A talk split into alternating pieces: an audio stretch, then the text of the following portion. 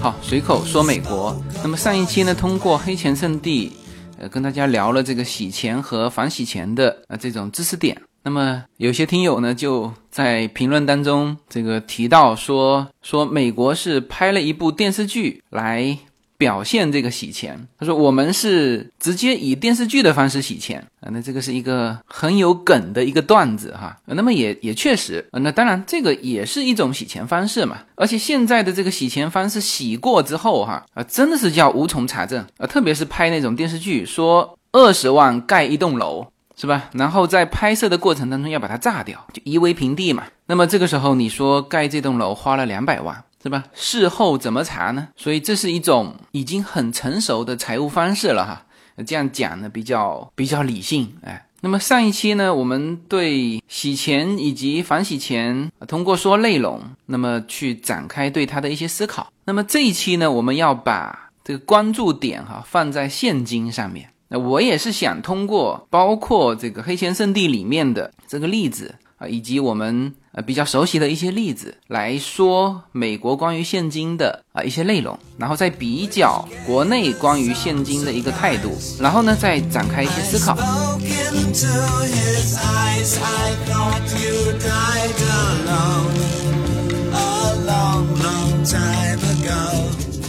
在黑钱圣地里面，第一季应该是第二集还是第三集吧，就出现这么一个情节，就是男主角马蒂这个带着他的三皮箱现金，那么到这个欧扎克这个地方啊，准备开始洗钱。呃，结果呢，因为黑帮给他的有时限的嘛，要要要求他三个月，所以说他就一到那个地方就急匆匆的出去联系这个要去收购他觉得可以作为洗钱的这种壳，所以呢就把三皮箱的现金扔在旅馆里面，然后叫他大女儿和儿子看着。那么结果大女儿跑出去玩去了，其中的一个皮箱就被当地的就一个家族吧，这个家族啊呃几乎是一个。犯罪世家也是一个犯罪，我们不能说集团嘛，就是团伙。因为后来他的钱，他找到这笔钱的时候，那个团伙的全体成员正在准备分这一笔现金啊。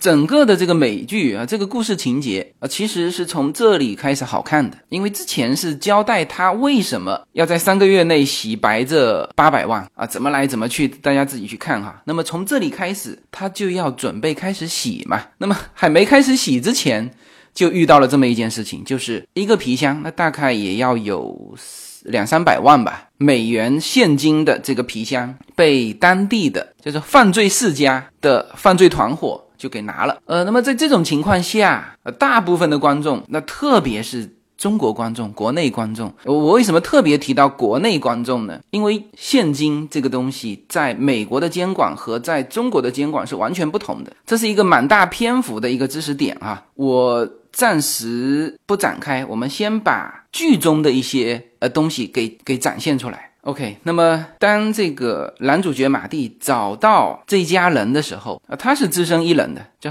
深入虎穴，呃，那个地方肯定是这个犯罪团伙的地盘嘛。那么在一个厕所里面，一群人准备分赃了，分的是现金。那么他这个时候，主人公才听了没几句，就推门进入这个现场，是吧？这是把自己设于极其危险之中啊。但是之后的情节，就是既出乎大家的意料之外。又其实符合常理，他用一席话让这个团伙。乖乖的把钱留下来，人全部走了。呃，我为什么刚才提了两遍这是个犯罪世家哈？就是说他不是新出道的小毛孩。那么他面对这个两三百万的现金的时候，又是在自己的地盘，这个主人公是用什么样的一番话能够让这些人乖乖的全走了呢？这其实就涉及到美国的现金监管的问题。男主角是怎么说的呢？啊，男主角先是亮相了，他说这笔钱是我的。那么现在既然我已经找到这里了，你们如果还想私吞这笔钱啊，或者说你们还想拥有这笔钱，那你们肯定要做的一件事情就是把我干掉，杀人灭口嘛。那么你们的这个身上就背负了人命了。就不是说你偷盗财物这么简单了，是吧？OK，那你们人又这么多，你们在今后的这个过程当中，你们就敢保证没有哪一个人不在某一次的酒后把这件事情说出去吗？是吧？这是一个。那么像这种理由呢，那是当然是从犯罪的程度上去去说的啊，就是原来你只是偷盗。那现在你变成要杀人了，是吧？但是这个理由足以不足以让别人放弃呢？因为他毕竟面前摆的是两三百万美金的啊，这是个利益在前面啊。那么从后续的这个故事的展现当中，你也知道这个团伙这个是一个很穷的家庭，是吧？其中唯一一个可能读书还不错的小孩，那甚至他没有学费，然后剩下的那群人都是混得极差的一群穷鬼。那么两三百万。美元这个在美国人，只是放任何一个美国家族都是非常大的钱，足够每一个人现场的每一个人很好的过下半辈子啊。那么在这个利益面前，其实如果马蒂只是说你把我干掉，呃，这个犯罪成本和他的这个利益还是 cover 不住。于是呢，马蒂说了另外一个，其实是宣讲一个就是普法了。就这个东西，犯罪有的时候就这样子，就他不是说不知道，但是他犯罪那一下就准备把这个人干掉这一下，他他他没想到，那么他就把这些东西全说出来了。他说的是什么呢？说的是，他说这是两三百万美元的现金，你们只能拿它干嘛呢？只能拿它去餐厅吃饭，呃，去酒店消费啊，诸如此类的小额的这种消费，你可以用这个钱，你没法用这个钱。去买房子、买车子，而任何的在账上往来的任何的这个花销，呃，通通不可以。你说你要做个小生意、买个店面，抱歉，你这个钱没法存进去。他会问你来源，那所以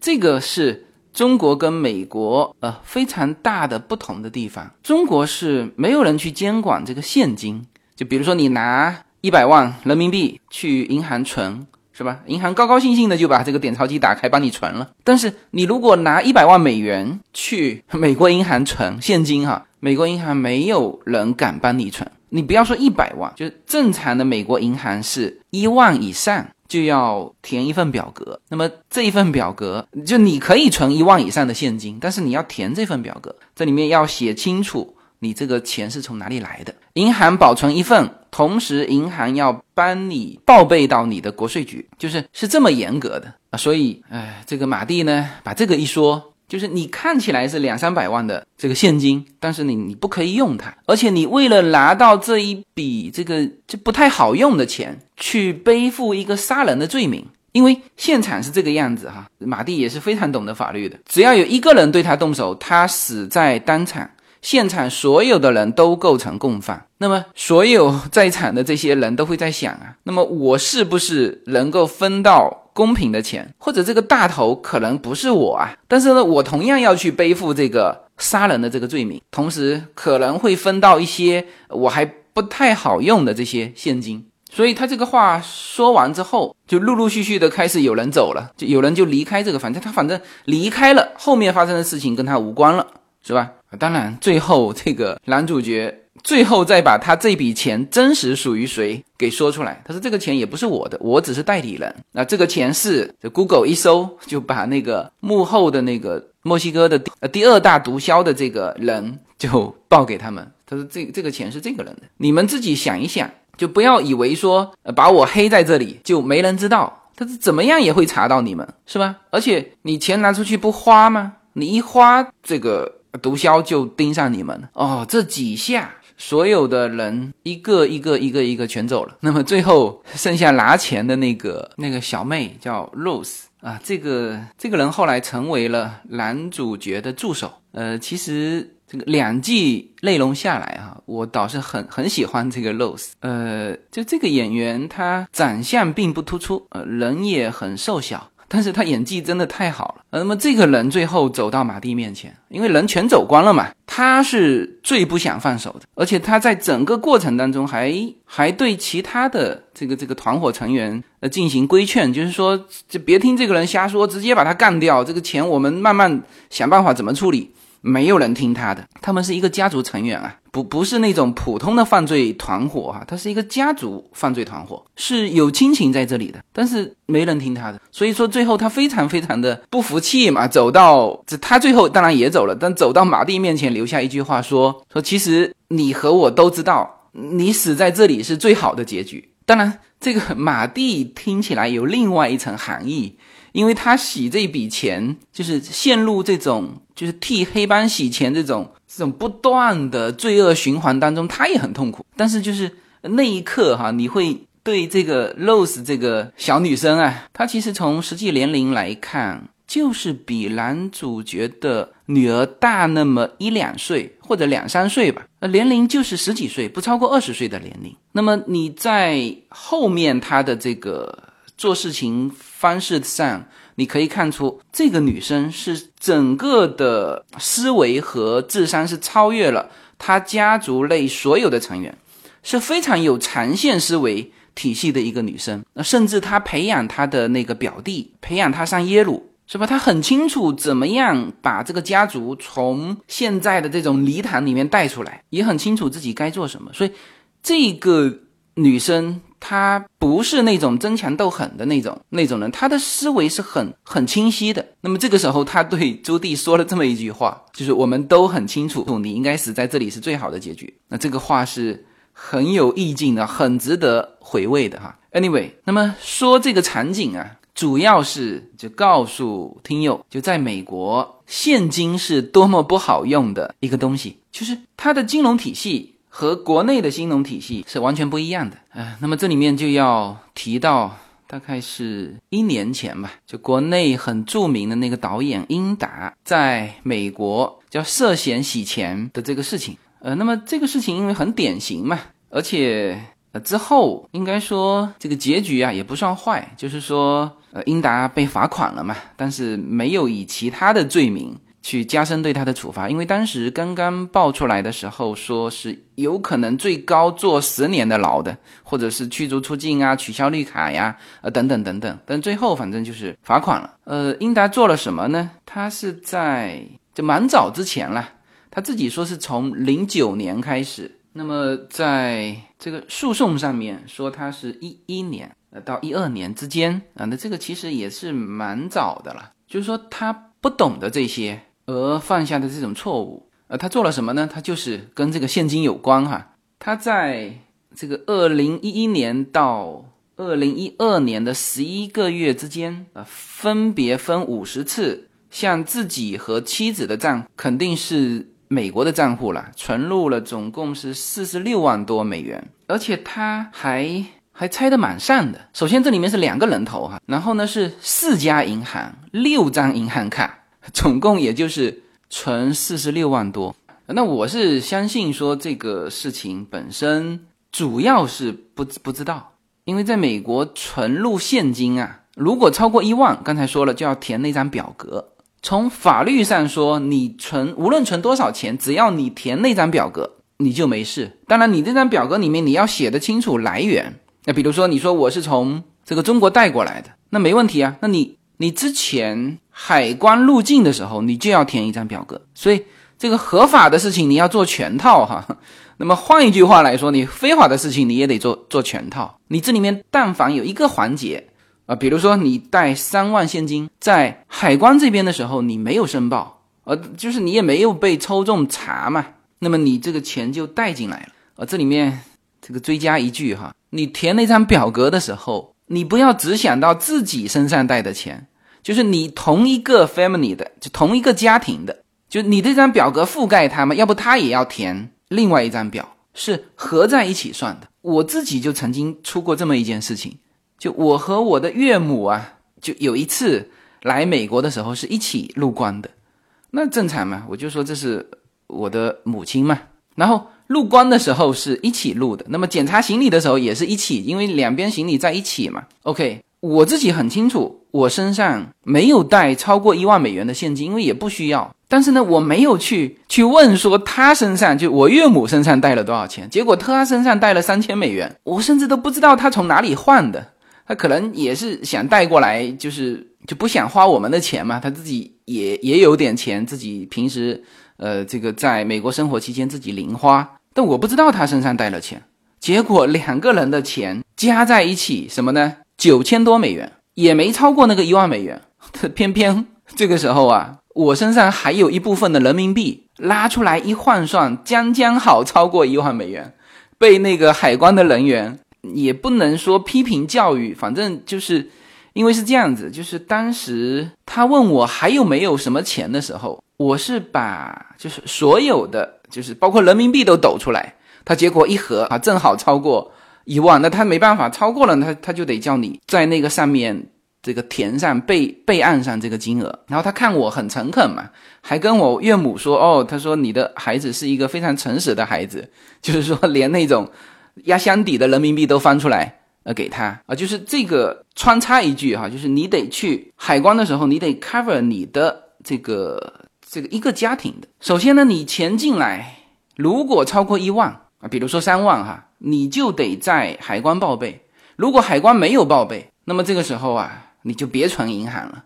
如果钱不多，你就慢慢花掉就是了啊。当然也是可以存银行，那么你就就因为这个又是举特例了，就是你的金额还比较小嘛。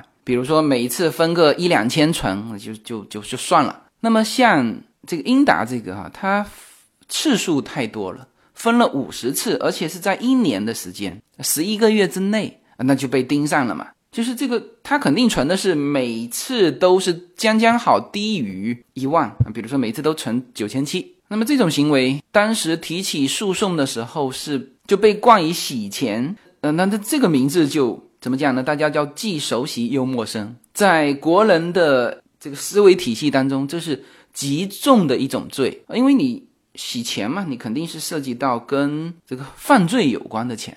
那么，无论是在中国的法律解释体系里面，还是在美国的法律解释体系里面，几乎是一样的啊。这里面要说个几乎哈，哪些是一样的呢？比如说涉毒、涉军火。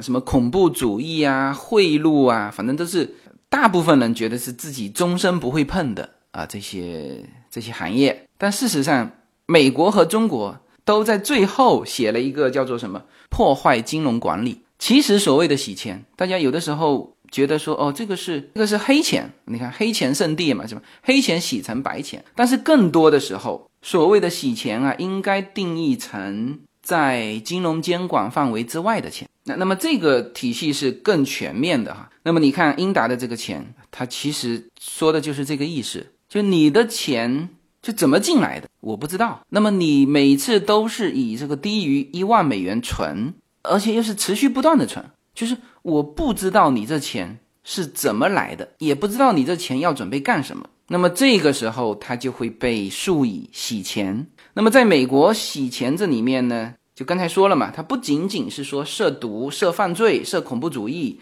它有一个叫做破坏金融管理，其中落到实处的就叫逃税，就是在美国逃税也是一种就洗钱的目的。呃，那么这个和中国就不太一样。那中国的钱是就基本上是税后，它的税收是在你拿到钱之前。呃，听得明白吗？就大家有。就但凡有在公司领过工资的，都清楚吧？你拿到手上的钱本身就是税后的钱啊，这个是国内的这个就个税的一种方式，而美国是事后报税。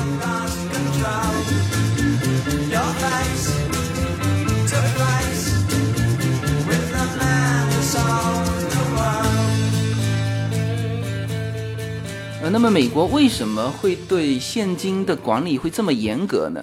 其实从就整个金融体系来说，现金是就超出监管范围之外的。就你可以作为小额支付的这种流通环节，但是如果大额的现金在民间流动的话，就没有办法去追索这个这个资金的链条。所以呢，如果你是在账上的，那就很清楚钱是怎么来的，是吧？比如说，有一些行业它也是现金收入的行业，那么每次存入的现金即使超过一万，那么你也就报备呀。那么我写的很清楚，我就是开餐厅的，是吧？我每天都能收到两万美元的现金，那么我每天存。那么银行这边呢和国税局也报备，那么国税局也看得见，哦，这个是。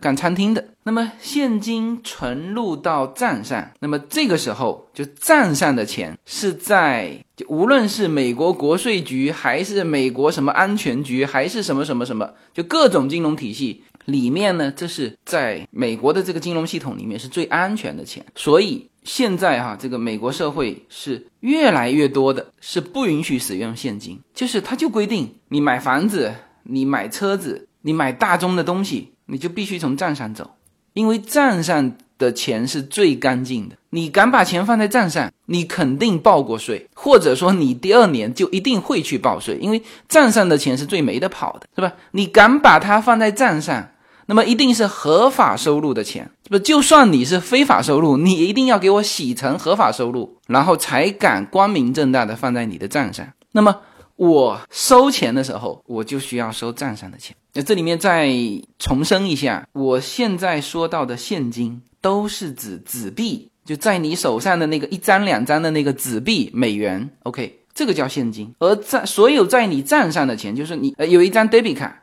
呃就是储蓄卡，里面比如说有二十万美元，no，这不算现金，这就是账上的钱。就你敢把这个钱放在账上，就说明是有合法来源的。所以我们看这个黑钱圣地。他所谓洗钱，洗钱就是要把现金变成可以放到账上的钱。那么这个变的过程就叫洗钱。所以大家才知道为什么说美国的银行，如果是就第一次来美国的，你想在美国开个户，就你的那个开户体验一定很差。就是说，如果是在中国，你说我要来开个户，那可不是这个银行的柜台人员高兴死了。是吧？你说我再存入二十万现金，哇，他更更开心了。但是在美国，完全是不是这个概念啊？你说我要开个户，当然，所有持外国护照的在美国都可以开户，但是你不可以办 credit 卡，就是不能办那个信用卡。呃，这些话题我之前的节目都说过了，不再展开哈。那么是可以办，但是呢，他就不是那么那么高兴的说，他会问你很多问题，所以有的时候一个户开下来。你觉得很简单的事情，他银行要要跟你谈很久，然后开了一个户，然后这个户呢，你太长不使用，银行直接把你关了。然后呢，你太经常使用啊，进进出出，今天二十万进来，明天二十万打到别人户头，是吧？每次都是这种整万的或者整千的进进出出，银行马上打电话给你，哎，你这是什么钱？你花到哪里去？你这干嘛用的？这是所有的中国境外的银行都会这么问，香港的。美国的是吧？有过这个开户体验的，呃，大家心里是很清楚的哈。特别有一些前一阵子在香港开户的，那现在香港监管的越来越严了。就香港是，如果你有美国身份，你在香港开户，你呢正好是属于两种监管的重叠，就是中国政府也管得到，因为你是中国公民嘛。你在香港开户之前说是超过一百万美元，你的这个数据就直接。联网到呃国内的金融体系去了。那么同样这个户啊，香港银行还要报备美国的这个金融监管部门，因为你是有美国绿卡啊，所以香港是监管的特别严。那么这个香港的银行呢，就一会儿被中国就大陆这边的。银行体系，比如说告诉你，你这这这没做清楚啊，我要罚款。一会儿呢，被那个美国的这个金融监管体系罚款。所以香港现在开户是越来越难，然后在这个过程当中呢，这个啊其实是越来越不自由。那么美国也一样，就你如果是个外国人。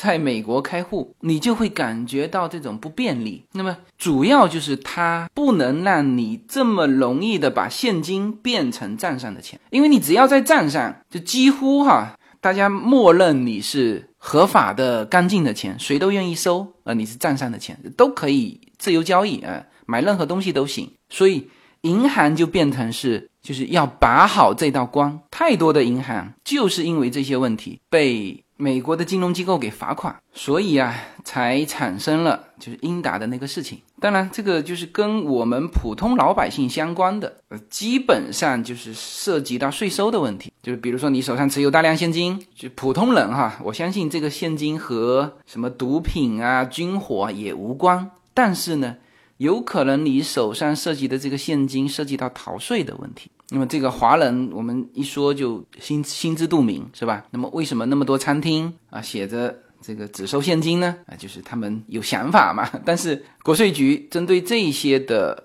餐厅，那也是监管的很严的啊。这些我在之前的节目里面也都说过了啊。啊，那么这个是美国啊，或者说以美国为首的整个西方体系，就是洗钱与反洗钱这个事情是很清楚的。除了现金之外，比如说你在美国，你从自己的账户上转钱给你的朋友，就是跟你没有亲戚关系的朋友，那这也得说明清楚，是生意上的往来，是借钱，还是你给他钱啊？这在他的。第二年的这个申报里面也都得说清楚啊，包括你的钱。所以在美国的这个金融体系里面，很难用在中国很常见的说让你的朋友啊代开一个账户给你使用。那么这个无论是在美国还是在欧洲还是在日本还是在香港，就是当事人都是。这个不愿意的哈，我不能说就没有这种现象，一定是有啊。但是就你如果没有和当事人之间有有其他的利益连接，那当事人很明显是不愿意的。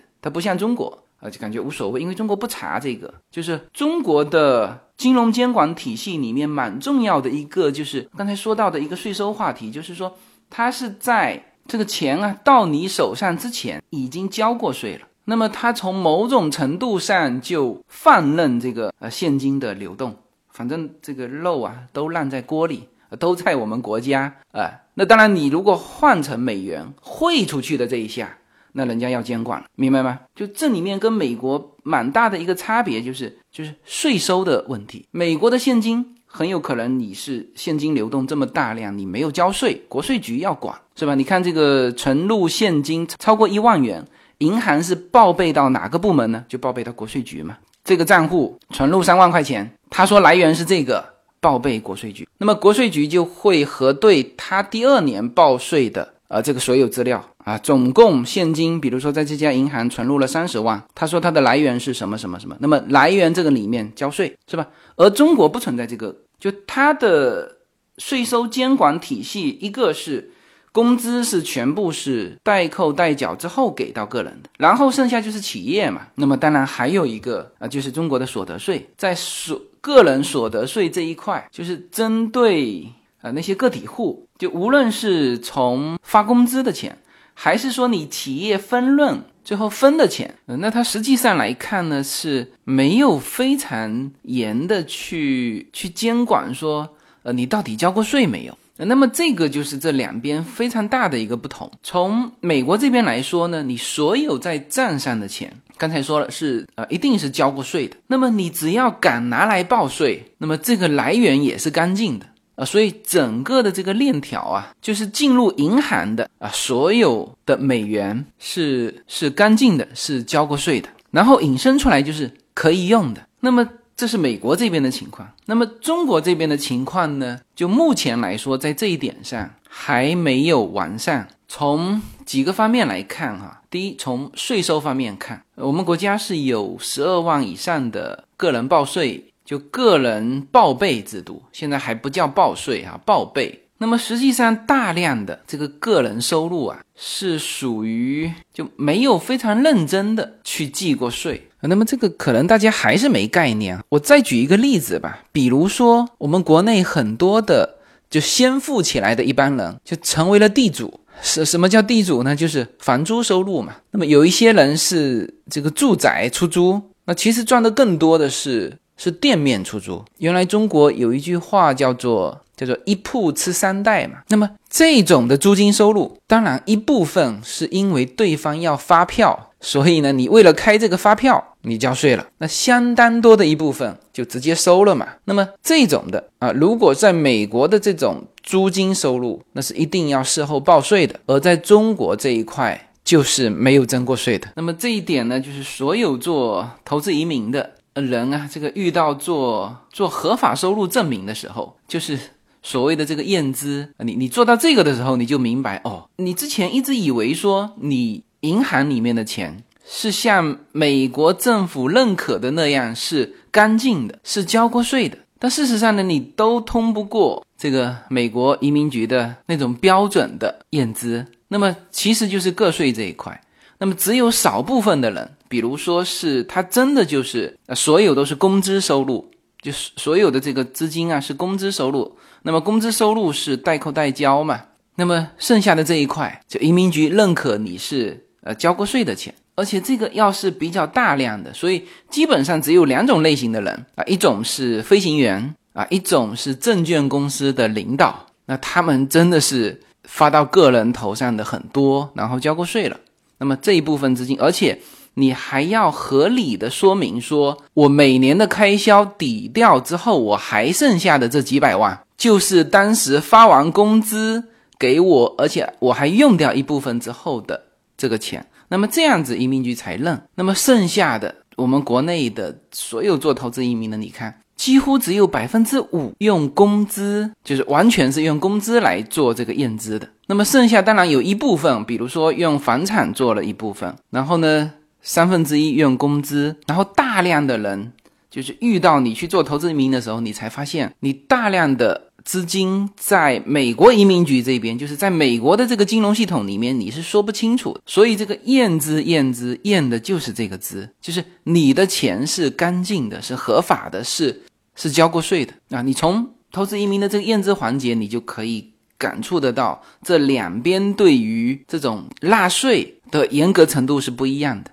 那么中国这边是放的宽的一种，就是之前说到的，他觉得他大量的钱是税后发到你手上的，所以他默认你这些钱，所有的钱都是纳过税的，可以用的，这叫默认啊。但是呢，实际上这个在民间来说是已经是所谓的银行存款啊，其实是相当乱的，所以才国内才有那么多的。所谓的代词，才完全的没有任何心理的负担，就是自己的名字开一个账户给别人用，他完全没有心理负担。那么这个在美国为什么不可以？那么就是因为如果你把名字借给别人，代持的这部分资金，啪，这个一笔钱打进来啊，比如说不要说多吧，二十万打进来，当然你可以啪二十万再转出去。那么在按照美国的严格的这个国税局的这个标准来看呢，你打进来的这二十万，它就算你的收入了。那么出去的这二十二十万，他不管，他觉得这是你的花销，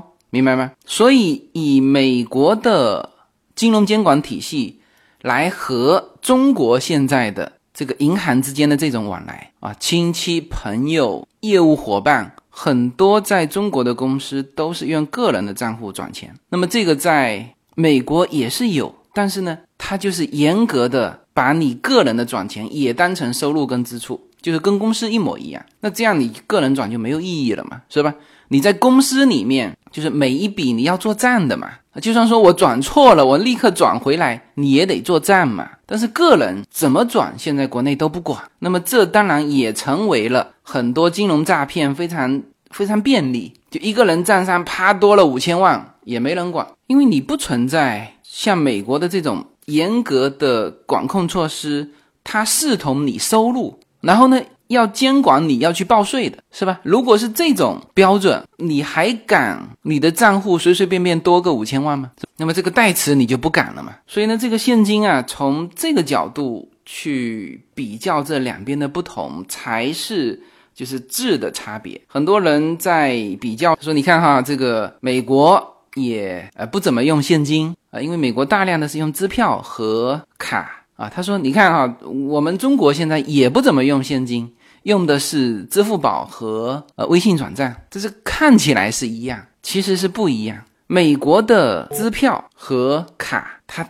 刚才说了嘛，都是从银行走的嘛，它全部被监管起来了。那么好，你当然也可以说支付宝跟微信转账也可以被监管起来。但是呢，你有没有就每一笔的转进都视同为你这个个人的收入呢？如果这一个没有监管到位，那么等于是民间啊用这个支付宝和微信转账，它其实就是就都可以来做生意嘛。那么这里面的消费税、增值税啊，甚至企业账户的钱。都是在个人这里面转来转去，那么这那个和美国的就不用现金，这是嗯不一样的概念，这是完全不一样的概念。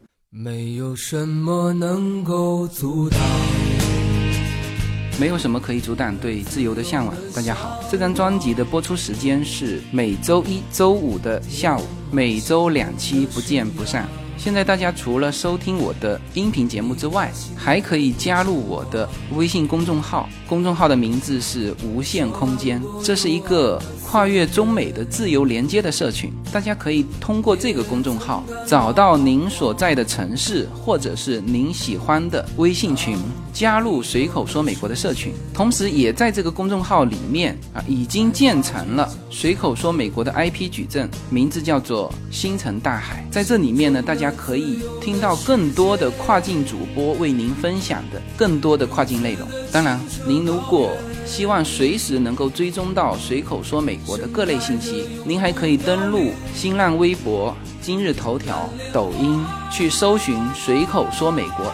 移动互联网的神奇之处呢，就是可以把同类的人拉得很近，让我们勇敢开始，活成喜欢的那个自己。OK，那么。因为结合了这两边不同的金融体系啊，所以讲起来会有些费劲，希望大家能听得懂啊。其实这里面解答大家很多问题了啊，为什么带现金进来，在飞机上要登记？为什么存美国的银行要登记？啊，为什么在美国开户和在中国开户是完全不同的感受？为什么香港的银行动不动就要把你的账户给销户？那么这个就是这个钱实际上是涉及到监管的不同。OK，那么最后呢，再延展一下哈，今天聊这个现金的话题啊，是通过等于是两个例子啊，一个是《黑钱圣地》里面的一个情节，还有一个就是。这个英达的涉嫌洗钱的这个教训，给大家讲美国关于现金、白钱、黑钱啊这一套的呃体系呃，那么当然，因为中国的整个财务体系哈是向美国学的，那么中国已经加入了这个 CRS 啊，几乎哈大家之前认为是可以所谓的叫离岸账户的啊这些国家。那全部都在 CIS 里面，这里面包括了什么？新加坡、瑞士、加拿大、欧洲的这些国家，开曼群岛、日本、韩国啊，所有的。但这里面 CIS 没有美国哈，美国是另外一套体系，肥咖体系。所以呢。之前我专门讲过一期节目，关于这个的，就是美国这个全球征税的今天，就是中国全球征税的明天。那么除了这个是今天和明天的关系之外，那么我相信哈，关于现金，那么应该说在中国的这个金融体系里面，应该就是体现成个人账上的所有的存款，那总有一天也会像美国这样。啊，其实欧洲和美国是一样的，就是所谓的发达国家，欧美日韩啊，其实是一个体系啊，所以这个是延展出来要提醒大家的。中国目前的叫金融监管啊，等于是还给大家留有这种缝隙，就这个门啊，在缓缓的在关，但是呢还没关好，它一旦关好了。轻则就是关好了之后，你就很难通过什么公司的款项往来，通过个人账户去走，通过你支付宝、微信这个转账去走。轻则可以做到这样，重则什么呢？重则翻回头，全球一拉，把你的这个名字下名下所有的资产一拉，说这些钱你交过税没有？我不说你是。怎么得来的？你你交过税没有？我都认同你是合法所得。你交过税没有？是吧？你名字下交过税，这个很简单嘛。税务局现在是联网的，一拉交了多少税，那剩下的钱，那这时候你说这这个钱不是我的，不是你的，是谁的啊？这个谁呢也得征税，就等于是把这个这个到他那边去了，他要讲清楚什么时间赚的钱，赚的什么钱，交过税没有，对吧？这个是呃提醒大家的。那么第二个延展的，就因为这两边金融体系的不同嘛，然后关于什么美国征税、全球征税的这个这个恐惧心理，就很多到美国来的这个新移民啊，就不懂的。然后按照我说的，就是做一些犯傻的事情。我还举这个英达的例子，是吧？我们假设说英达夫妻是有美国绿卡的。因为他老婆在这边生活嘛，是吧？我我可以假设他们是有美国绿卡，那么他要通过现金带进来不申报的方式去存钱，有一种可能就是什么呢？就是登录的第一年没有去报他的资产，那么这个如果没有报，这就损失大了；如果没有报，那么他原来他的资产要转进美国来，每转一笔，就是在美国的账上暴露一笔，就都算收入，因为你的期初余额很少嘛。就这里面呢，其实有一个有一个缝隙。能听得懂的就就拿去哈，听不懂就算了。就是当你移民美国的时候，就是你拿美国绿卡的时候，第一年你要申报你所有的资产。这个时候啊，你一定是全报，因为美国是收入征税，资产不征税，而且他默认你从外国。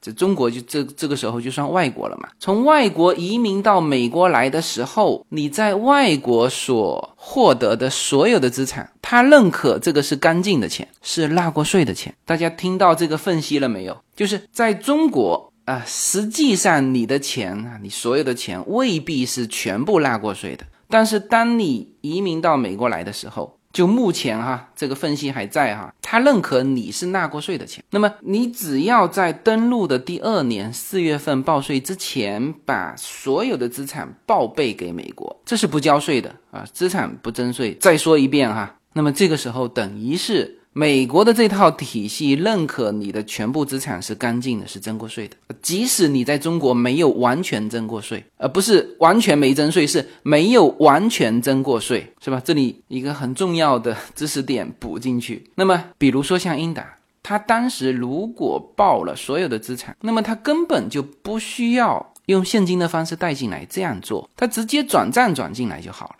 就转到他美国的账户，因为他在中国原来的银行账户上的钱，他是向美国政府报备过的，是吧？那么他当时这个所谓涉嫌洗钱的这个事情，最后是被罚税了。这个反过头来也就证明他当时是没有把这一笔在中国的这个这个资产啊申报过的，所以呢。就是美国的国税局是把它认定成为收入，当然，也许它就是收入，那么就按照收入征税了吗？好吧，那么这期呢是黑金圣地带出来的一个关于现金为什么不受美国人待见的这个话题呃，希望呢我的表达是清楚的哈。那么这期的节目听完，大家呢就不要再干这种。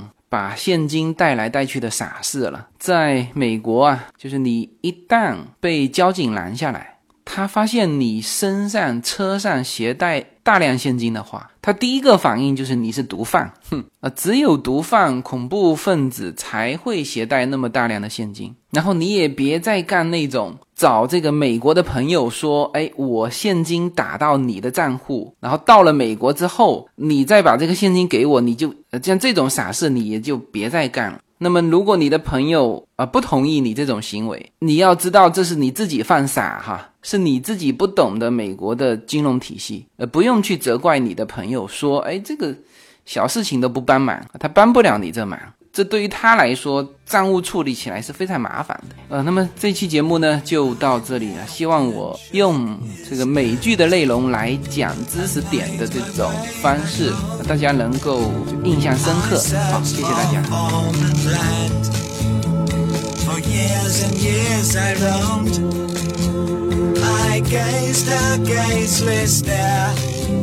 And all the millions here, we must have died alone a long, long time ago.